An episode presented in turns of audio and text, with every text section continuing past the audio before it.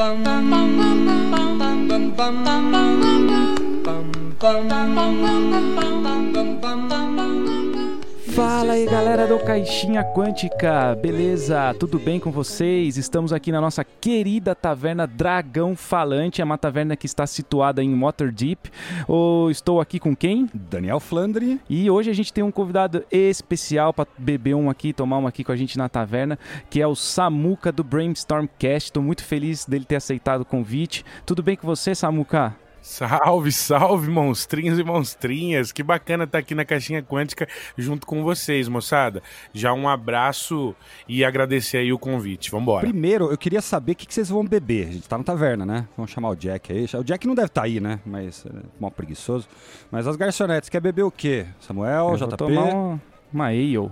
Beleza, cara. Hoje meu personagem aqui, ó, na taverna da moçada aqui é o Chamequinho. Chamequinho é um anão meio maluco. Ele chega ali, cumprimenta a moçada, já vai lá no balcão e.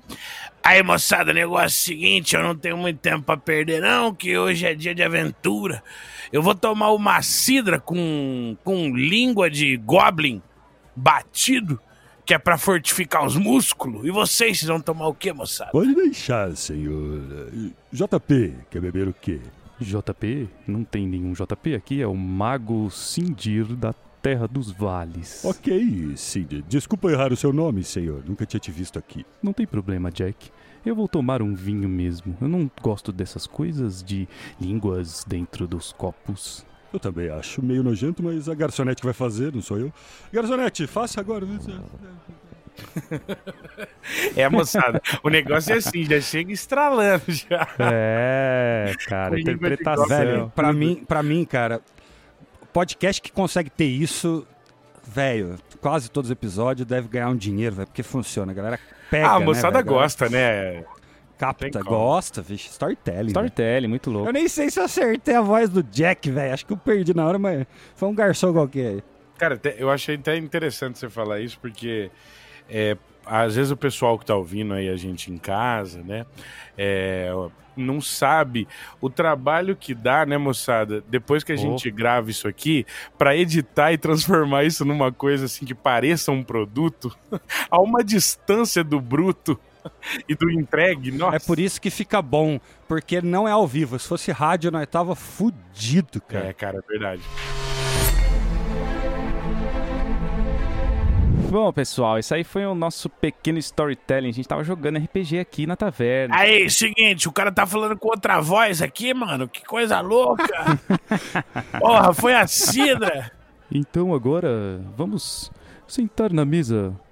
Ah, não. Jack, acompanhe-nos para um papo diferente hoje. Hoje eu não sei se eu poderei ver. Vou ver. Vou ver qual mesa está vazia. Hum, acho que a oito está vazia, naquele canto ali. É bem aconchegante. Ah, vamos sentar no chão mesmo, moçada. Eu não tô conseguindo ficar em pé mais, não. E essa cadeira tá difícil de mirar.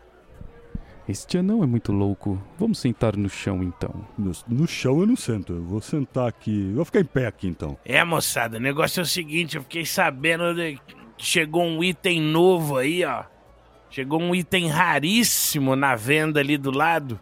Tô muito interessado, viu? Este item já não é comercializado há muitos anos, nobre anão.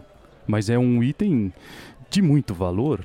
Conhece, Jack? Hum, Não me lembro muito. São tantos sistemas, tanto tempo. Ah, sabe que minha memória não é muito boa, não é mesmo? Ah, mas essa você vai lembrar, rapaz. Uma caixa preta com um dragão vermelho. Bonito. Desenho de um... Caixa. ah, Caixa preta. Aquela laranja de avião? Caixa preta? Não, Jack. É, rapaz, é o negócio. Avião, eu não sei direito o que, que é isso aí, não. Deve ser um, alguma coisa bem interessante mesmo. Mas, ó, A coisa do futuro, bem legal. rapaz, futuro é coisa boa. Eu tô falando aqui é do passado. Ah, Lá pra trás, os caras lançaram um jogo de RPG. Não sei se você já ouviu falar disso. Joguinho de RPG. É, RPG nós jogamos bastante. RPG sim, RPG eu conheço só no manjo, mas conheço. Rapaz, é coisa fina, é uma caixa preta, o pessoal chamava de D&D da Grow. Mas eu mesmo chamo de O glorioso. glorioso D&D da Grow. Desculpa, é que, é que eu tô rindo, porque é muito bom, cara. É, moçada, a gente tá dando um relaxo aqui no podcast. Fui eu que causei essa maldade aqui, se vocês estiverem ouvindo. Não, muito bom, foi muito top. bom. É que, é que tá muito, Muito engraçado, né? Tá difícil interagir muito, cara. E vocês, ouvintes, digam aí se vocês, se vocês gostam desse tipo de coisa. Se vocês gostarem, a gente faz mais. É que ideia do Samuca aí, muito legal, hein? Bom, deixa eu contar, começar contando uma história assim rapidinho, ó. Foi assim, Samuka. Jogava bastante Hero Quest na época, não lembro a época, década de 90, acho. E aí depois eu comprei um Dragon Quest, fui Indo- Uh, coisa boa. coisas mais pesadas, né? Drogas mais pesadas. Drogas mesmo é pesado. É, foi pesado. E aí chegou, um ano depois, a caixa preta, D&D da Grow. Glória, glória. Aleluia. E aí acabou. E aí matou a pau. E é incrível, né, cara? É um jogo. Eu fico até hoje, assim, meio espantado quando eu retomo, assim, quando eu pego, né, pra moçada que estiver ouvindo aí, só pra esclarecer. Nós estamos falando do DD da Grow, tá? Que, bom, se popularizou chamar aqui de DD da Grow, né? Mas, na verdade, ele é um resumo essencial. Até nível 5 do Rule Cyclopedia, que é um resumo essencial das caixas do Beckme, né? É, É, que seria, tudo isso seria, ah, bom, é, a primeira edição, se a gente for considerar aquela white box, aquela primeira, com os livretos brancos, a do de- Gygax, né? de edição zero, é. Se for considerar a edição zero, então a gente chama BX e Beckme aí de primeira edição e todas as essencialidades, resumos também, né? É, esse jogo D&D da Grow, ele me marca muito ainda hoje, voltando, né, no assunto, porque, de, de certa maneira, é, ele é muito mais do que uma, um abre-alas, assim, para alguém que está se iniciando na coisa do, do jogo de RPG old school. Ele é um abre-alas para qualquer jogador de RPG. Né? É, digamos assim, para quem está se iniciando no hobby, conhecendo, existem muitas coisas simples que a gente poderia indicar. Mas, a- na minha opinião, a, a mais contundente delas, em termos não só de game design, mas da proposta inserida dentro daquela edição e de como eles fizeram um recorte perfeito nessa essencialidade do resumo, é, em como isso entrega um jogo simples e extremamente impactante para qualquer jogador, seja ele novato no RPG ou novato no old school, vai ter uma surpresa incrível. O que, que vocês acham, cara? Como é que foi, como é que foi com vocês essa fita aí? Nosso grupo da época foi evoluindo, né? Porque o Hero Quest é extremamente simples, é meio que um board game, não chega nem a ser RPG. Quando passou pro Dragon Quest, teve aquela, teve aquela ruptura, aquela quebra, né? De, caramba, parece o mesmo jogo, mas com mecânicas muito mais aprofundadas agora, né? Não é só aquele lance de eh, dado maior, ganha do dado menor, subtrai e é o dano, as coisas assim, tem muito mais coisa.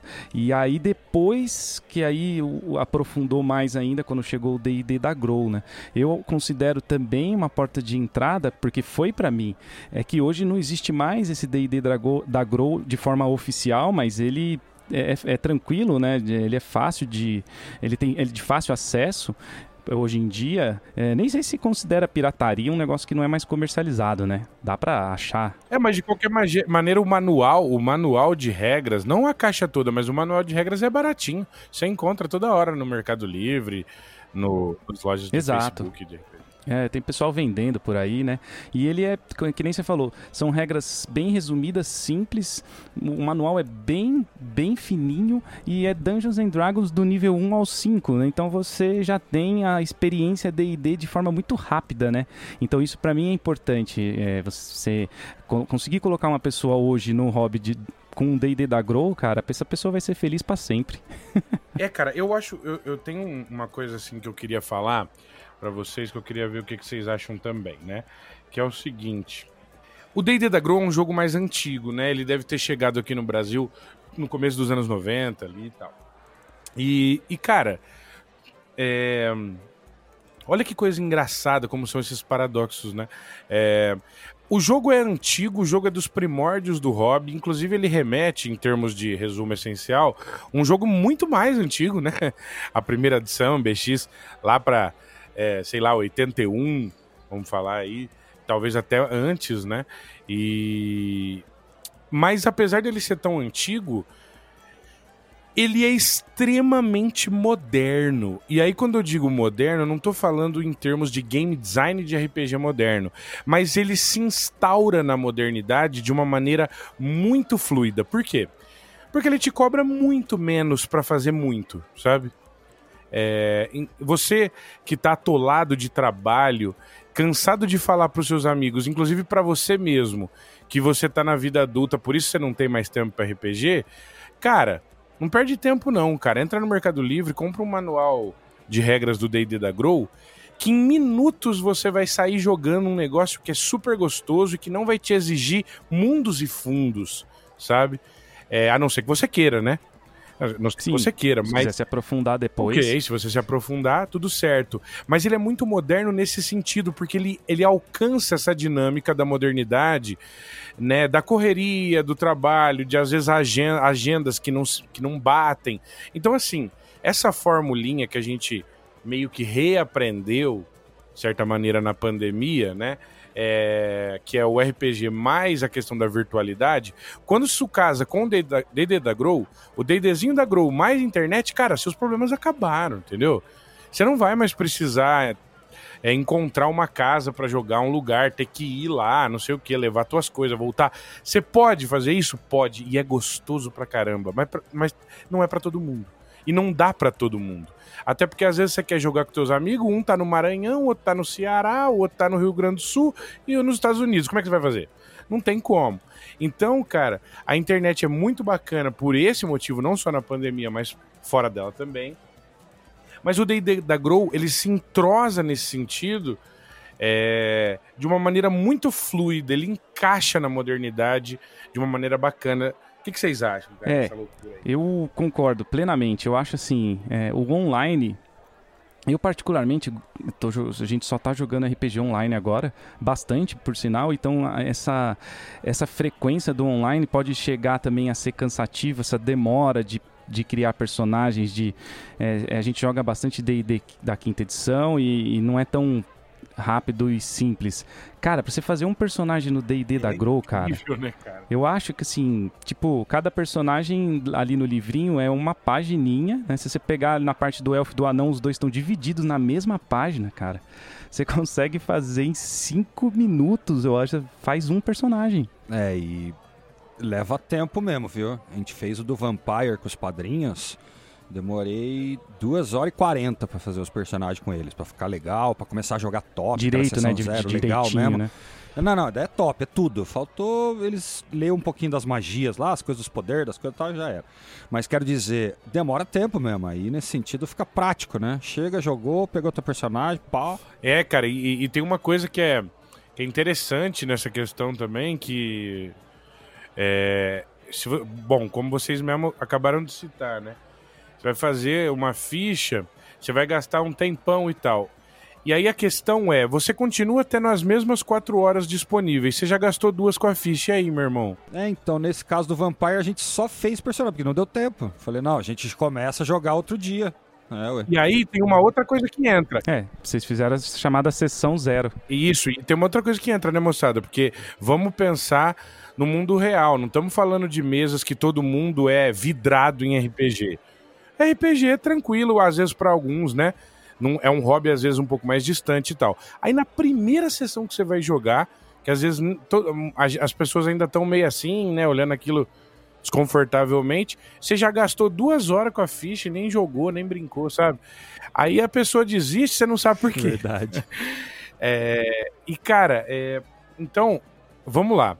Você vai rolar seu personagem, você vai fazer tua ficha de D&D da Grow. Se você quiser ir, como a gente brinca, de armadura completa no D&D da Grow, é, é, muita coisa, entendeu? Porque tem, tem regra de moeda também, essas coisas e tal. Mas, é, quando eu digo regra de moeda, regra de peso, né? Peso. É o peso, né? O peso é em, é em moss. Né? Exato, em moss. E, cara, é... mas você não precisa de tudo isso de cara. Nem mesmo dos equipamentos. Você precisa rolar 3d6 em ordem, né? para cada atributo e depois 3d6 vezes 10 para ver quanto de dinheiro você tem. O que, que você vai fazer com o dinheiro já é em game. Você pode já ir brincando com isso, sabe? O vendedor de arma. Ele mesmo pode apresentar é. uma primeira missão simples para vocês.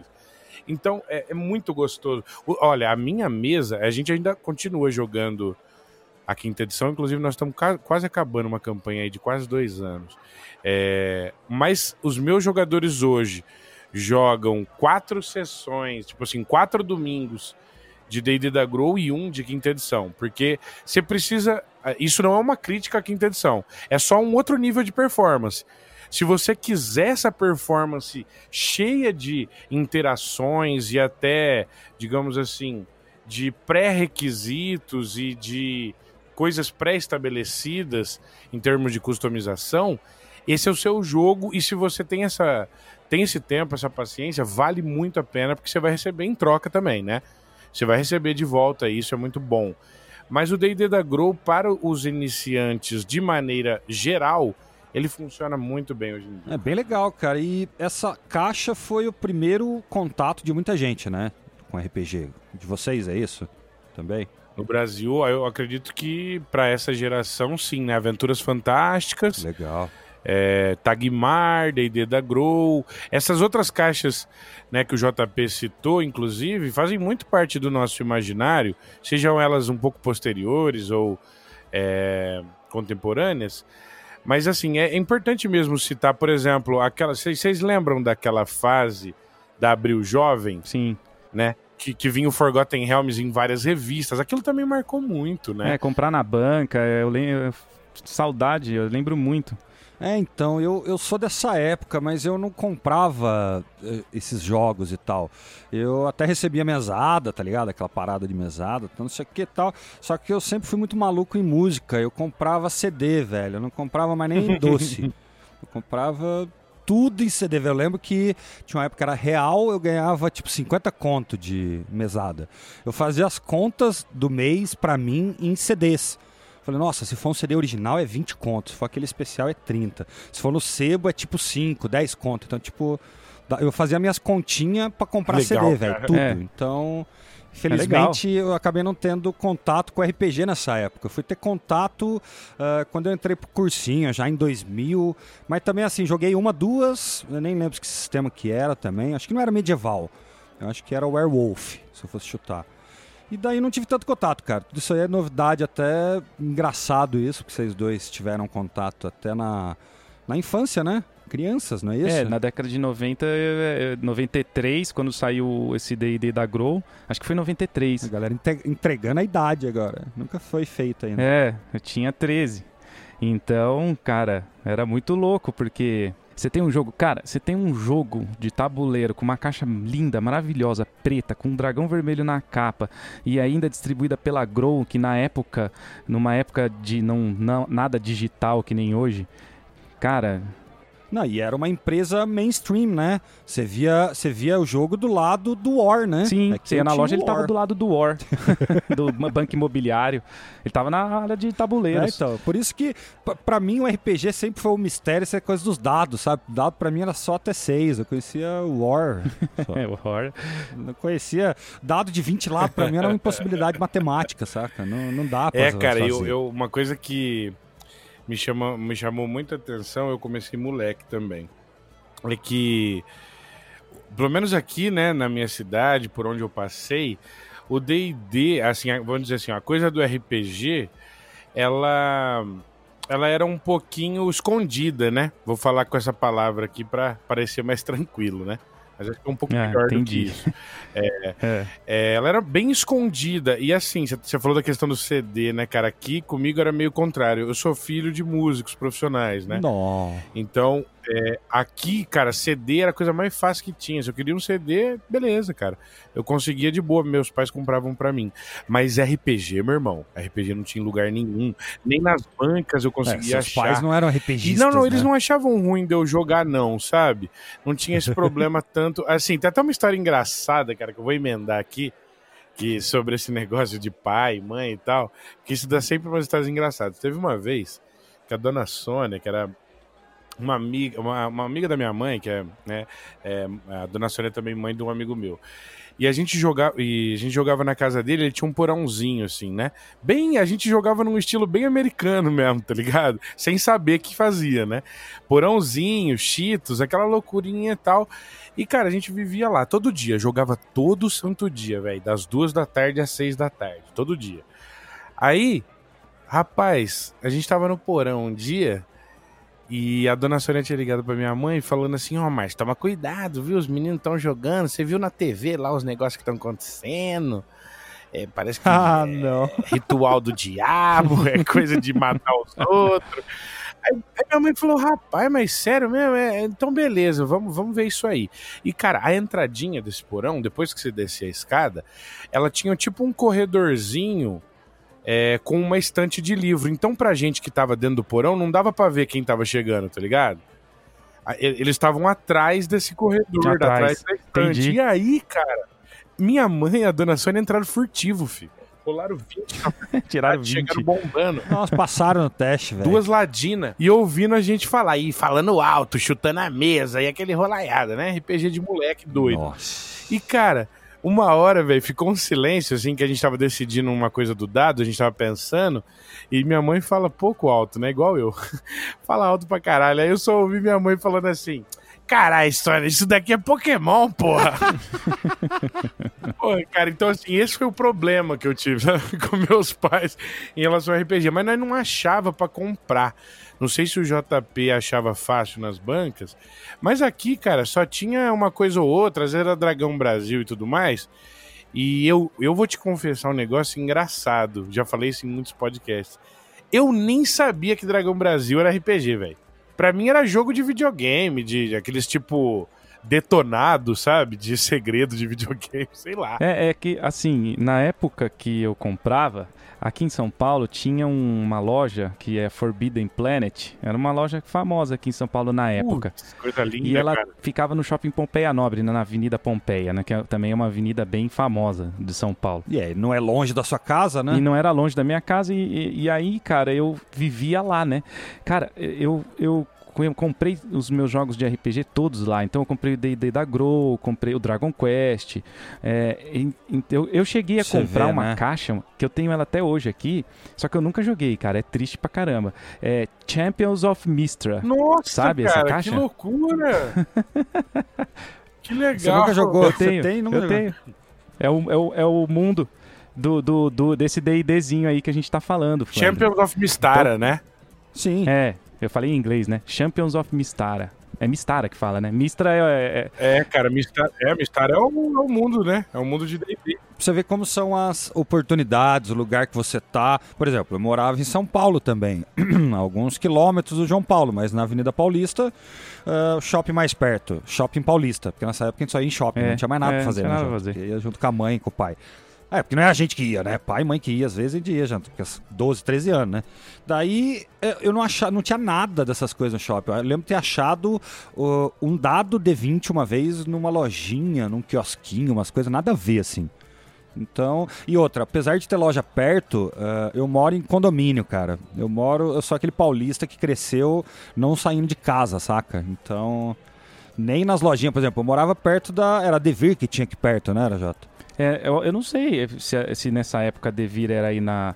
Ela era então, na. tinha uma aqui, não sei se era Devir. É, não, tinha, tinha uma que era era é lá na Lins, não era? Lá é, descendo, Lins, na aclimação, é. do lado da Lins. Isso. Agora não tem mais também. Então era lá, eu fui lá, tipo, eu fui acho que umas quatro, cinco vezes ao longo de, tipo, cinco anos, assim, sabe? Porque daí eu ia de ônibus, descia, ia lá, olhava, mas daí eu também não tinha dinheiro, porque eu comprava tudo no CD, não sobrava, então eu nunca comprei nada. É, mas é, isso que a gente tá falando, você tá falando é real, cara, é, né? É porque é, eu ia muito no, no, no shopping Pompeia Nobre, e aí acabou descobrindo a loja e, e não tinha muito acesso mesmo, cara. Era difícil. Você. Não era todo lugar, todo não monte mesmo. de loja. Era uma ou outra e. Então, porque não era, não era um jogo tão popular, mas o legal é exatamente essa proposta da Grow, né? O Grow era popularizar isso, né?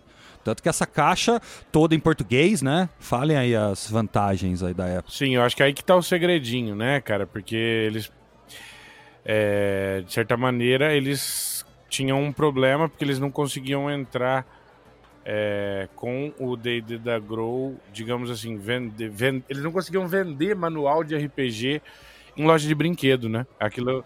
É, então, o que, que, eles, que, que eles começaram a fazer? Pô, Por vamos fazer uma caixa, no final né? das contas. Né? É, e aí vamos inserir todos é. esses elementos de board game, mas vai continuar sendo um RPG, né? Dentro daquela estrutura. Então, é porque a caixa já chama, né? O cara que olha a caixa e olha o dragão, ele acha que tem um dragão miniatura gigante ali. Leva, nem sabe que tá levando pra casa. Exato, cara. Concorda que é muito diferente. É muito diferente você vender uma caixa do que um livro, né, cara? Só que aí, a hora que você abria a caixa, era um Tanto livro. que eu não sei se tinha mesmo, cara, na época. Eu não sei se eu via. Porque você acha que se eu tivesse visto, eu teria querido eu ia querer comprar, sabe, uma caixa com dragão muito louco e tal. Eu Era acho que não difícil, tinha cara. mesmo, não era velho. fácil, não. Não foi todo mundo que teve assim. Eu acho que não É, era então. fácil também. Eu acho que não era fácil. Vai ver no papel como tinha essa aí, né? Que vai ver, tinha duas, três na época em São Paulo, né? Daí numa dessa, você tá no lugar certo. É, assim, São Paulo tinha duas lojas, era muito, na década de 90, no, no É, início ali, então. 92, 93, né? Eu acho. Então, mas isso chegou aí pra banca também, vocês falaram. Aí popularizou legal, Não, né? aí depois, depois abriu o jovem, pegou os direitos da TSR, Ah, que, e aí ele trouxe o AD&D pro Brasil é, junto com Forgotten Realms, né? E aí, isso aí sim, aí já tava... Ah, aí era tá. fácil pra caramba, porque aí você achava na banca. Eles, eles faziam, sabe aquele lance de fascículo? Você compra primeiro um, do li, um livro, no outro mês sai o outro. É, eles, eles faziam fascículo do, do lance, assim. tá, deram livrinhos, caderninhos. Quando estourou essa de banca, foi uma revolução pra caramba, cara. Nossa, mudou tudo. É, mudou tudo. Aí chegou. É, porque daí é mainstream, né, cara? Você vai comprar o jornal, tem o negocinho ali. Mas ó, aí já é comprar- AD&D, né? Aí, aí, aí é outro lance. Que é, Não, é, E foge do de hoje, foge, volta, volta. Eu tô ficando bêbado já, já tô ficando bêbado. é, volta, volta o disco. Não, porque aí, aí faz... Aí faz a bifurcação, né? Porque aí bifurca no AD&D e, o- e os... é, e as caixas do D&D vão sendo lançadas. Então os dois correm em paralelo, ma- mais ou menos, né? Mas... Falando do D&D da Grow, o D&D da Grow é a introdução desse livro. Se você pegar esse Rule Cyclopedia, ele custa... É, o PDF custa 20 dólares no, no Drive-Thru RPG. Você pode falar, ah, puta, 20 dólares é caro. Pro Brasil é porque você multiplica. Mas mesmo assim, você joga o resto da tua vida com esse livro. Você não precisa de livro do monstro, não precisa de livro de, de mestre, você não precisa de mais nada. Você vai gastar 20 dólares, eu duvido. Você vai jogar o resto da sua vida com o mesmo livro. Ah, as pessoas não se satisfazem com isso, gente. O Rule Cyclopedia, até onde eu posso enxergar, é o, é o livro de RPG que eu conheço mais completo, que eu já vi. Cara, a quantidade de coisas que eles conseguiram colocar naquele livro é um negócio surreal, cara. Tem três colunas a página É, de escrita, É um né? negócio que eu nunca vi. assim. Nossa. Mas, não, É uma coisa. Eu, Bíblia. quando era moleque, eu tinha medo do Rule Cyclopedia. Medo. É, eu, cheguei, eu cheguei a ter medo também. Ah, muito Eu cheguei a ter grande, medo né? também. É igual o Senhor dos Anéis, volume É, único. É e por coisa. isso, Flandre, que o que o que o D&D da Grow é tão genial, porque ele é a, a introdução desse Rule Cyclopedia, mas de Aham, isso eu percebi. e é um resumo de, de- mas, é, mas é, um, é um resumo tão bem feito, cara, é um resumo tão bem feito. É, de fácil acesso, de primeira leitura, né? Então, isso aí é o posicionamento, né? O cara vai lançar, chega Grow, vão lançar, daí põe gente boa no projeto e os caras entendem que tem que ser explicado, tem que ser é, é, simples, porque é um jogo novo, se for ver, né? Pra grande maioria. Não era natural você ter esse tipo de jogo. É, cara, o negócio. Eu acho que é, é, é assim, de certa maneira, além de tudo que é, sabe? É muito mais do que nostálgico. É isso que eu tenho falado muito pra, é, pro pessoal lá no Brainstormcast. O D&D da Grow, moçada, se você só jogou, por exemplo, você começou como a maioria aí da, da, da grande, da grande expressão aí do do D&D, geralmente a maioria começou com 3.5, 4 ou mesmo na quinta edição. Que são jogos Uhum. legais pra caramba. Cada um com o seu mérito, cada um é, contribuiu com o hobby de uma maneira diferente. Eu gosto um pouco menos da 3.x e da quarta edição, mas eu gosto da quinta edição bastante, assim. Mas eu entendo que cada uma delas teve seu papel também. É, o Kiral, o mestre Kiral, costuma falar uma coisa que pra mim faz muito sentido. O AD&D, ele, ele continuou sendo até o final. Eles só, eles só tiraram o Advanced do nome por motivos publicitários. Mas o 3.5, ele continua sendo um Advanced de Dungeons and Dragons. Assim como a quarta e a quinta edição. Por quê? Porque eles, são, eles parametrizam muito mais elementos, né? É, e aí o jogo fica muito mais parametrizado com regras específicas, né? Mudando um pouco a estrutura é, do D&D básico, D&D né, que nós estamos chamando aqui de BX ou D&D da Grow, que seja. É, eu acho que é importante falar um pouco isso, que assim, não é só nostalgia. Quando você, que é o jogador que começou aí então na 3.5, na quarta, na quinta, pegar o jogo de D&D da Grow, você vai realmente conhecer uma outra maneira de se jogar RPG, tá? Para bem ou para mal, você vai conhecer uma coisa importante que já rola em todos os RPGs, mas aqui escancarado, talvez na sua radicalidade, e por isso que ele consegue ser enxuto, né? Porque nós estamos aqui trabalhando com um conceito de caixa de ferramentas, né? É... Então, ao invés de regras que vão dizer especificamente o que cada coisa é e qual é a rolagem específica para aquilo, ao invés disso, o mestre em contato sempre, obviamente em contato é, horizontal com os jogadores, vai usando as regras como ferramentas numa caixinha. Então, ele vai fazendo rulings, né? Ele vai criando parâmetros ao invés de ter que consultar o livro para cada coisa específica, né? Nossa, né? parece eu mestrando até hoje qualquer sistema, cara. É porque tem muito a ver com o seu estilo de mestrar storytelling de Vampire, Sim. cara. Porque é, fala, agora, agora Tudo que, muito o, mais que livre. o Samuca entrou nessa, nessa área, que eu também queria falar um pouco mais do jogo em si, né? Que, por exemplo, lá atrás, é, que a gente falou, começou a falar, a gente falou de customização, né? Você pega assim, putz, uma, um D&D 3,5, você tem uma alta customização desse personagem. E aí, no que a gente falou que fazia a ficha do D&D da Grow rápido. Mas eu, na minha cabeça, essa customização também existe no D&D da Grow, só que ela é imaginária. Né? Você pode fazer o que você quiser também. E aí vai estar tá livre para o mestre interpretar ou pedir alguma jogada. Você citou o DM Kiral, gosto muito dele também. Um abraço aí, Kiral, eu assisto bastante o canal dele no YouTube. Ele deu um, um, Eu vi um vídeo uma vez que ele falou: Meu, e se o cara quiser chegar no acampamento e chutar a fogueira pro galho bater no olho do cara? Se fosse um RPG DD 3,5, você ia ter um monte de regra para fazer isso. E no DD da Grow você faria. Não, beleza, já fez. É, Pronto. Joga um teste X ou Y aí você consegue no olho só. Só o detalhe. é, cara, na real, eu acho que a, a grande questão é que, pelo menos o que eu enxergo de interessante nisso que você está falando, é que, cara, pensa comigo, a customização ela não precisa, ela não precisa ter forma, formato. Você não precisa entregar uhum. a customização pronta. Ó, você pode ser, ao invés de guerreiro, você pode ser, sei lá, paladino do, do Elmo Verde. Não. Se você quer ser um, um paladino do Elmo Verde, basta você ser guerreiro, entendeu? É. E aí, cara, você sendo guerreiro, você constrói na mesa, em jogo, e não na solidão do seu background. Porque, cara, aí que tá uma questão importante, né? É, quando você tira essa customização formatada, você pode fazer tudo, cara, virtualmente tudo. Né? É, teoricamente dentro daquela possibilidade. Mas o mestre sempre uh, topando ou não algumas coisas, é isso?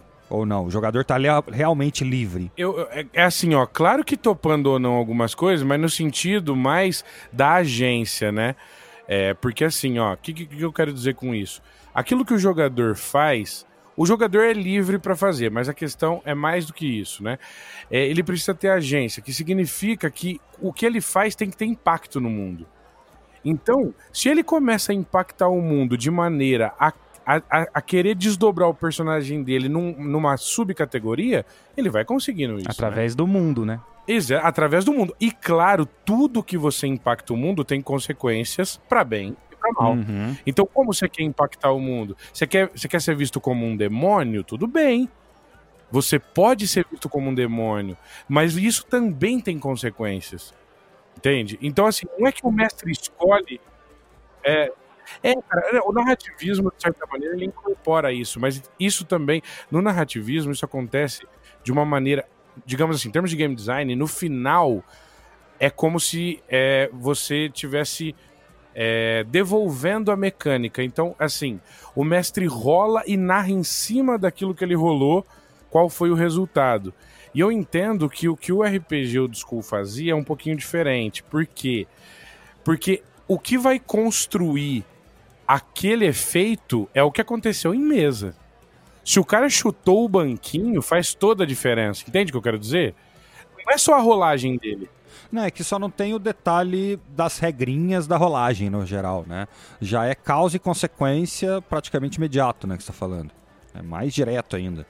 É, eu, eu, eu acredito que assim, ó, pelo menos no meu ponto de vista, tá? Eu gosto muito do, do, do RPG Old School e do D&D da Grow, assim, porque é, eu, gosto da, eu gosto dessa sensação, é, digamos assim, de eu conseguir ir intermediando via diálogo com o mestre uma cena. Ao invés, da, vez de eu ativar um botão pronto na minha ficha, entende? É, ao invés de você pedir para jogar um furtividade. É, cara, exatamente. Eu vou construindo através do diálogo com ele e intermediando, inclusive em termos de consequências, aquilo que eu quero desdobrar. Mas quando houver nesse desdobramento, e aí para mim é uma coisa importante, quando nesse desdobramento tiver um risco, aí é preciso rolar. Porque o caos precisa entrar para mediar o risco. Agora, como diria o Greg Gillespie, que é o autor de grandes mega dungeons aí, Barrel Maze, Highfell e tudo mais, inclusive eu entrevistei ele no podcast, quem quiser chegar lá, é, ele fala uma coisa muito importante, cara, que ele fala o seguinte, o jogador, ele, ele se apropria completamente do personagem e faz o máximo que ele pode em termos do diálogo, para quê? Para evitar a rolagem, ou seja, para evitar o risco. É, para convencer o mestre a não matá-lo. Quer dizer, a não tentar matá-lo. É porque no D&D da Grow e em RPGs old school em geral, é, o, o, dado normalmente é uma chance em seis, né, o, o Samuka? Muitas coisas é você tirando é, um é uma, em seis. É, uma ferramenta bem possível. Né? Então você evita de ficar jogando e tem, você tentar o máximo na narrativa para obter o sucesso, pro mestre não ter que falar, ah, não, então joga o dado aí, tirando um você passa. Entendeu? Porque é, é a chance de falhar é muito grande. Então você vai através do diálogo e Nossa, da narrativa. Um, um só? É, algumas coisas, né? Nossa. Às vezes é um e dois. Depende. É, na verdade, é assim. Eu acho que para quem tá ouvindo isso, pode parecer um negócio meio tipo assustador. Caramba, então quer dizer que na hora que chegar o desafio, eu vou ter uma chance em seis e é só isso? Não. É, eu tô assustado. Você aqui. vai poder evitar É. essa rolagem pensando em cada detalhe dessa cena. Estrate- Estratégia, Exato. né? Detalhe. Você tem que convencer, né? Tem que ser uma boa ideia pro mestre. É, caso. e não é nem convencer o mestre, mas é, é aquilo fazer sentido na mesa. Então, é, convencer o mundo, mas quem, quem controla o mundo é, o É, mestre. é, cara, mas eu, eu acredito que é uma boa prática o mestre devolver essa condição, essa porção narrativa para a mesa. Claro, o mestre vai fazer o papel dele como árbitro de ponderar, né? Se aquilo faz sentido ou não. Mas ele sempre pode e deve duvidar da própria ponderação e devolver isso para a mesa. Por exemplo, Sim. Cê- mas definiu muito bem. Árbitro é uma ótima palavra. Mas mesmo. era árbitro que era escrito nos livros de old school de, de RPG. Era refree que era escri- descrito antes de Dungeon Master, acredito Tem um eu. exemplo, cara, sobre essa questão que a gente tá falando que pra mim é muito contundente, que é assim, digamos o seguinte, é, a é, o cara chega e fala assim, mestre, eu posso tentar esfaquear a garganta, vamos supor, é um novato, nunca jogou, posso esfaquear a garganta do meu inimigo aqui à minha Uhum. frente? Aí, cara, tem aquele mestre que responde assim: não, mas você tem que entender que é uma abstração. Não é bem assim, você vai rolar um dado. Não, você, vai, você pode dizer assim pra ele, por exemplo: você faz um ruling. Você fala assim, cara, se você conseguir mediar isso muito bem e, e for bem na rolagem no momento do desafio, você pode conseguir isso. Porque a, a verdade é que aquilo que ele vai fazer, que é esfaquear o pescoço do, do inimigo dele, vai gerar uma série de desdobramentos narrativos ao invés de mecânicos, entende? Ao invés daquilo voltar para a mesa em termos mecânicos, tipo, todo mundo falando: ah, mas não pode, porque a regra tal é assim, é assado, isso aqui tá errado. Ao invés disso, a mesa, antes mesmo da cena, se ocupa em fazer uma concordância em relação àquele aspecto. Os dados foram rolados e o desdobramento vai acontecer de maneira narrativa. Eu acho, cara, que uma coisa que às vezes me, me, me bate assim, e, e, cara, isso não é uma crítica direta aos, aos jogos modernos, mas na verdade é mais uma é um, um, em termos assim. É, qual, qual escolha de game design eu, é, é, para mim me desafia, né? Então, é, uma coisa que eu acho, cara, é que quem pegar o D&D da Grow pode se surpreender positivamente e até negativamente, talvez, com uma coisa. Não há ideia de balanceamento, tá? Então, você que é nível 1 não vai pegar só é, monstros que podem ser derrotados em termos de nível de desafio. Que, por quê? Porque, na verdade, é como. É, é, é, no mundo, as criaturas se estabelecem nos locais onde elas se estabelecem. Talvez no norte, no oeste, no leste, no sul. E você pode se deparar com uma criatura que é muito mais forte que você. E você pode tranquilamente fugir. Você tá no lugar errado. Dela. né? Ou, se, ou se, é, se aproximar de uma maneira sorrateira, interessante e tudo mais. E você vai fazer isso só usando a tua imaginação. Sem ficar rolando 500 testes para ver se você consegue chegar lá. Você vai arrumando essa situação. Mas o mais interessante é que como o mundo é, é, funciona dessa maneira, então a exploração passa a ser algo muito importante é, no desdobramento do game design em relação só à questão central do combate.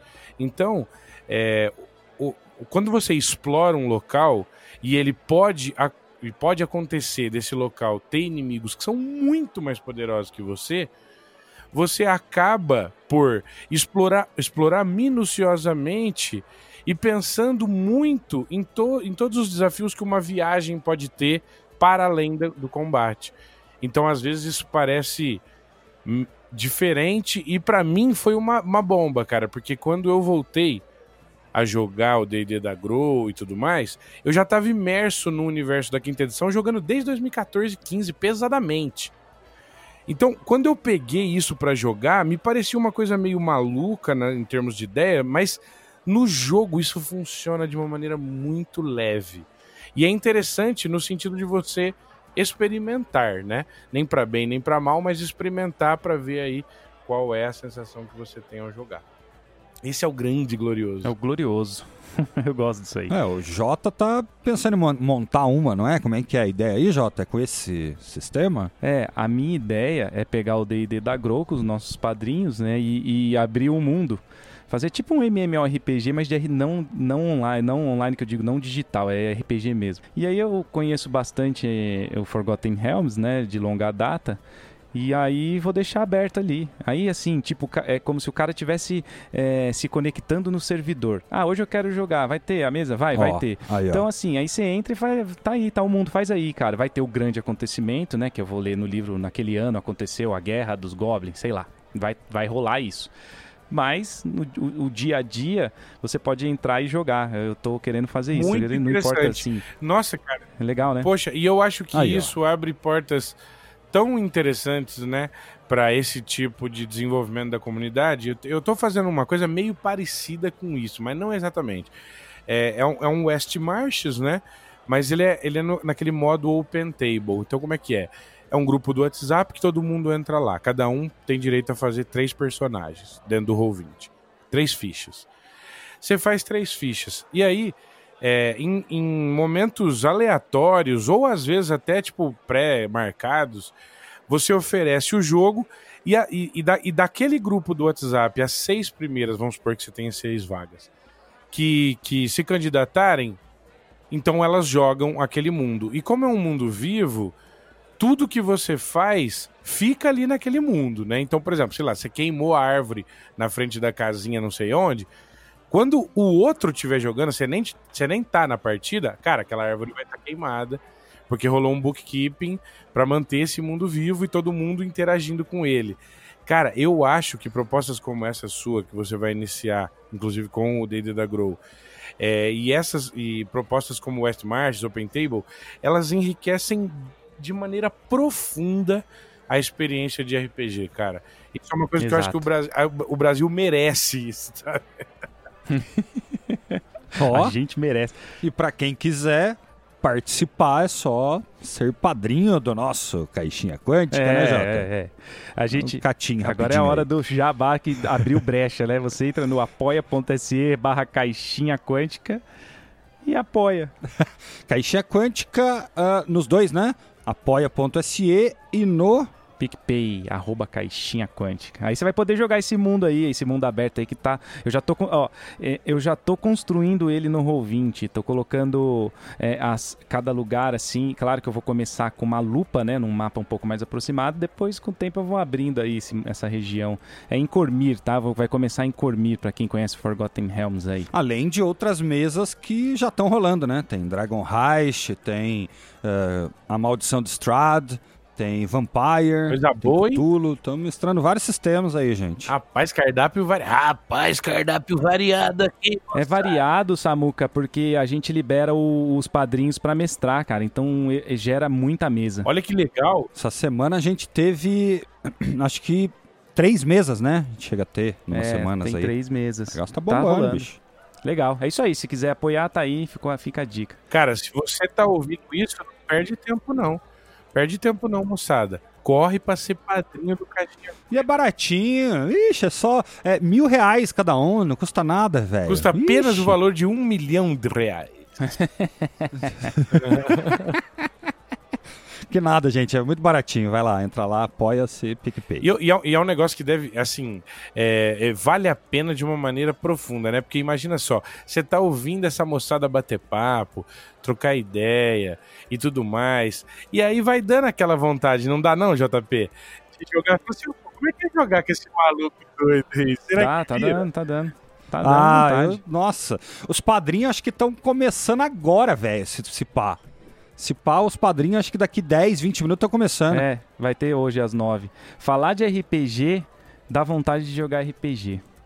É muito louco isso. Oh, que bom, né, cara? Que bom que a gente pode é, se juntar em torno dessa mesa aconchegante que é o RPG, né, cara? Que bom que a gente pode se conectar, né? Até em termos assim, as comunidades, né? Se conectarem é, para oferecer para você aí que está ouvindo e para todo mundo que estiver ouvindo é, o melhor que a gente puder dessa experiência que a gente vai amadurecendo né, ao longo do tempo e, e melhorando, como um ourives vai, né, vai talhando e, e melhorando cada vez mais né, é, é, o nosso entendimento de RPG, não só para passar para quem está ouvindo, mas também para fazer do nosso jogo uma coisa mais maluca, né, moçada?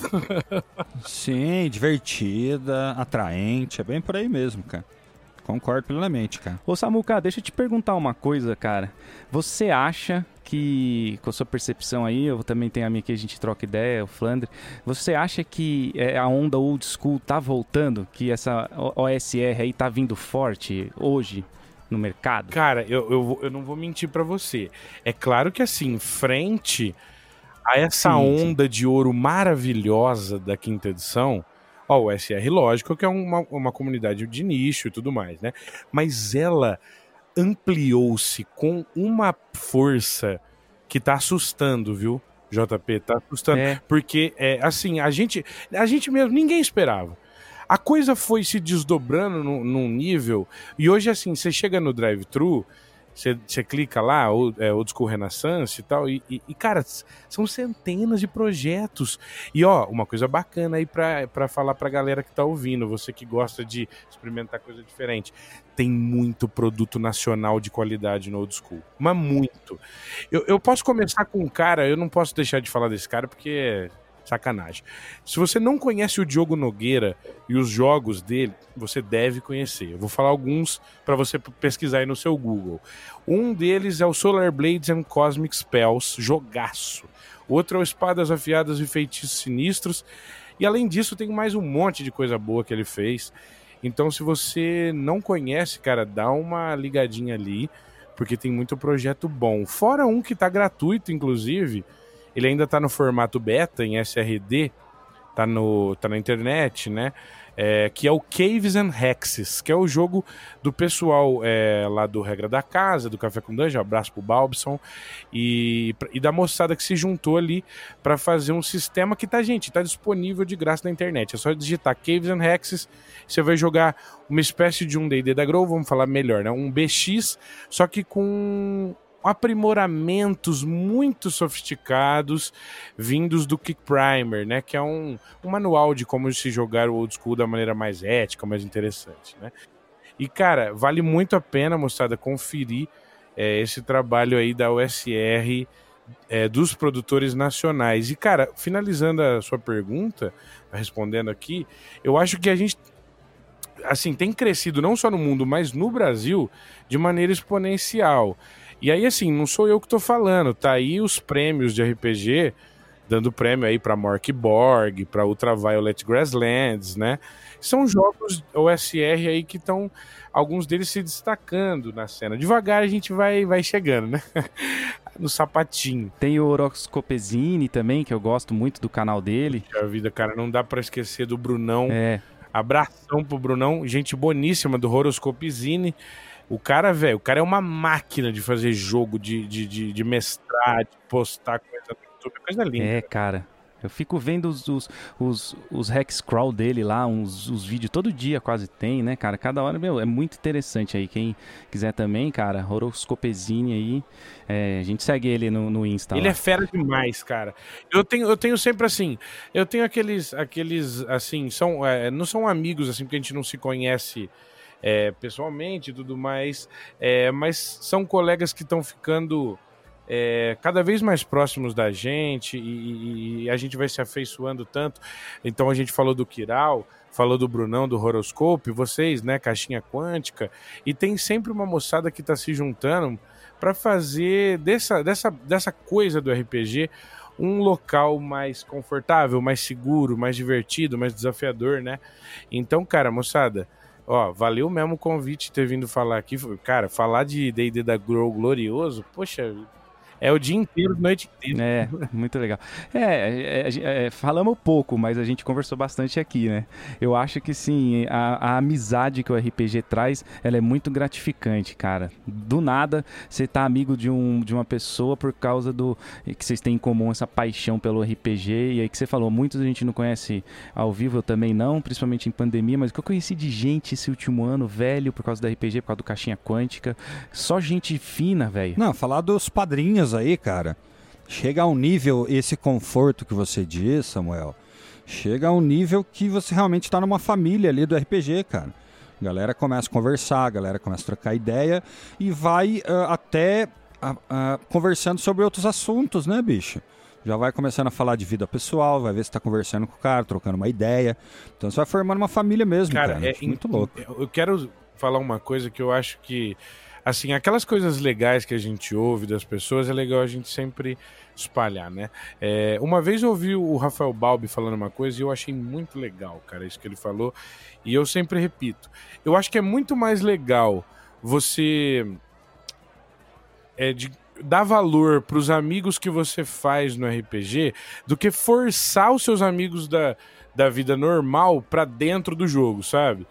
Nossa, perfeito. Então, então cara, tipo, é, é, os amigos que eu fiz nesse ano na pandemia, é, e que agora eu posso chamar de amigos, né?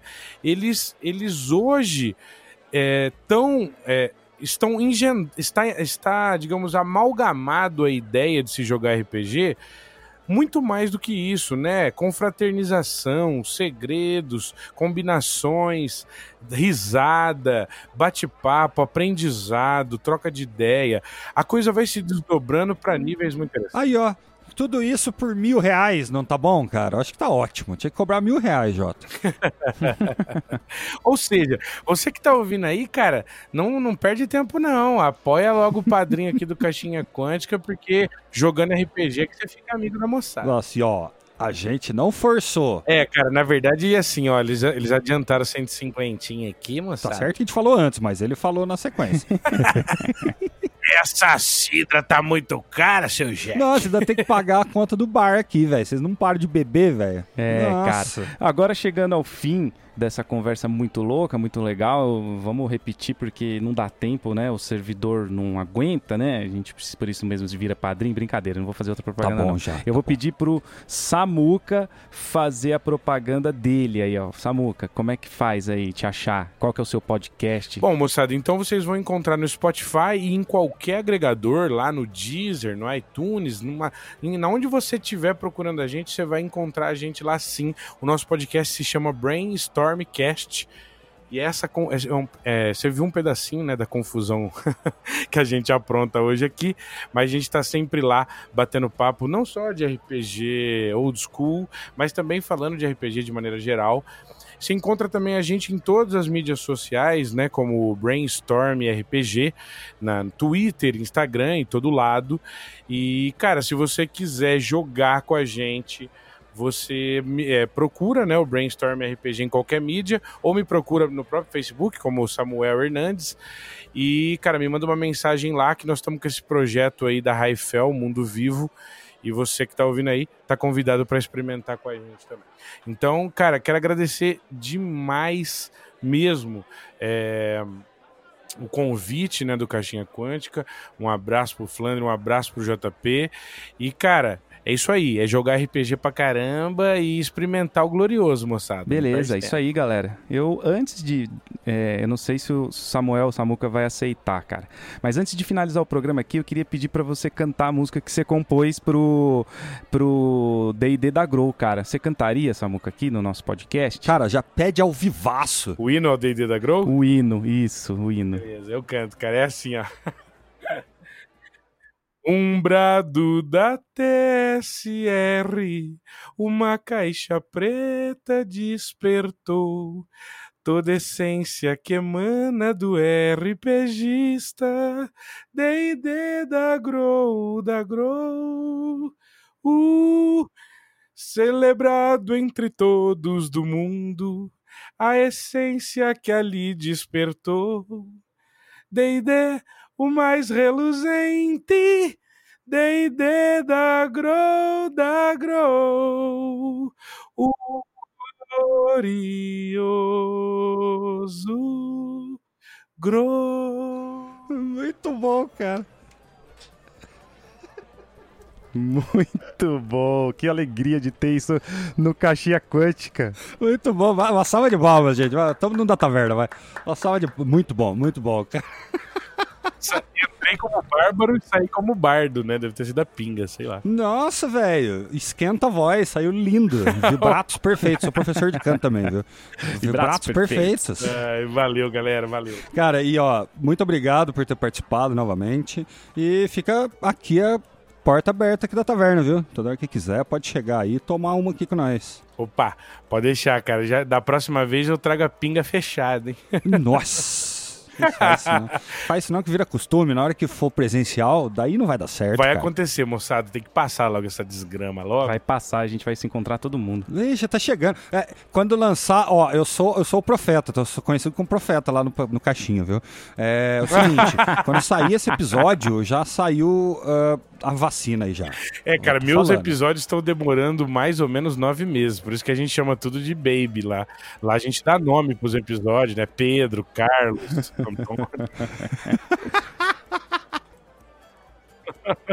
Nossa, a gente tá em toque de é, caixa. É, Tem uns demais. que a gente grava na semana balançar, filho. O negócio tá. Beleza, então é isso aí. Valeu, galera. Obrigado aí por ter acompanhado. Ficamos muito felizes com esse episódio. Valeu, Samuca. Eu vou ficando por aqui. Um abraço e até a próxima. Isso aí. Valeu. Aquele abraço, galera. Alô, valeu. bum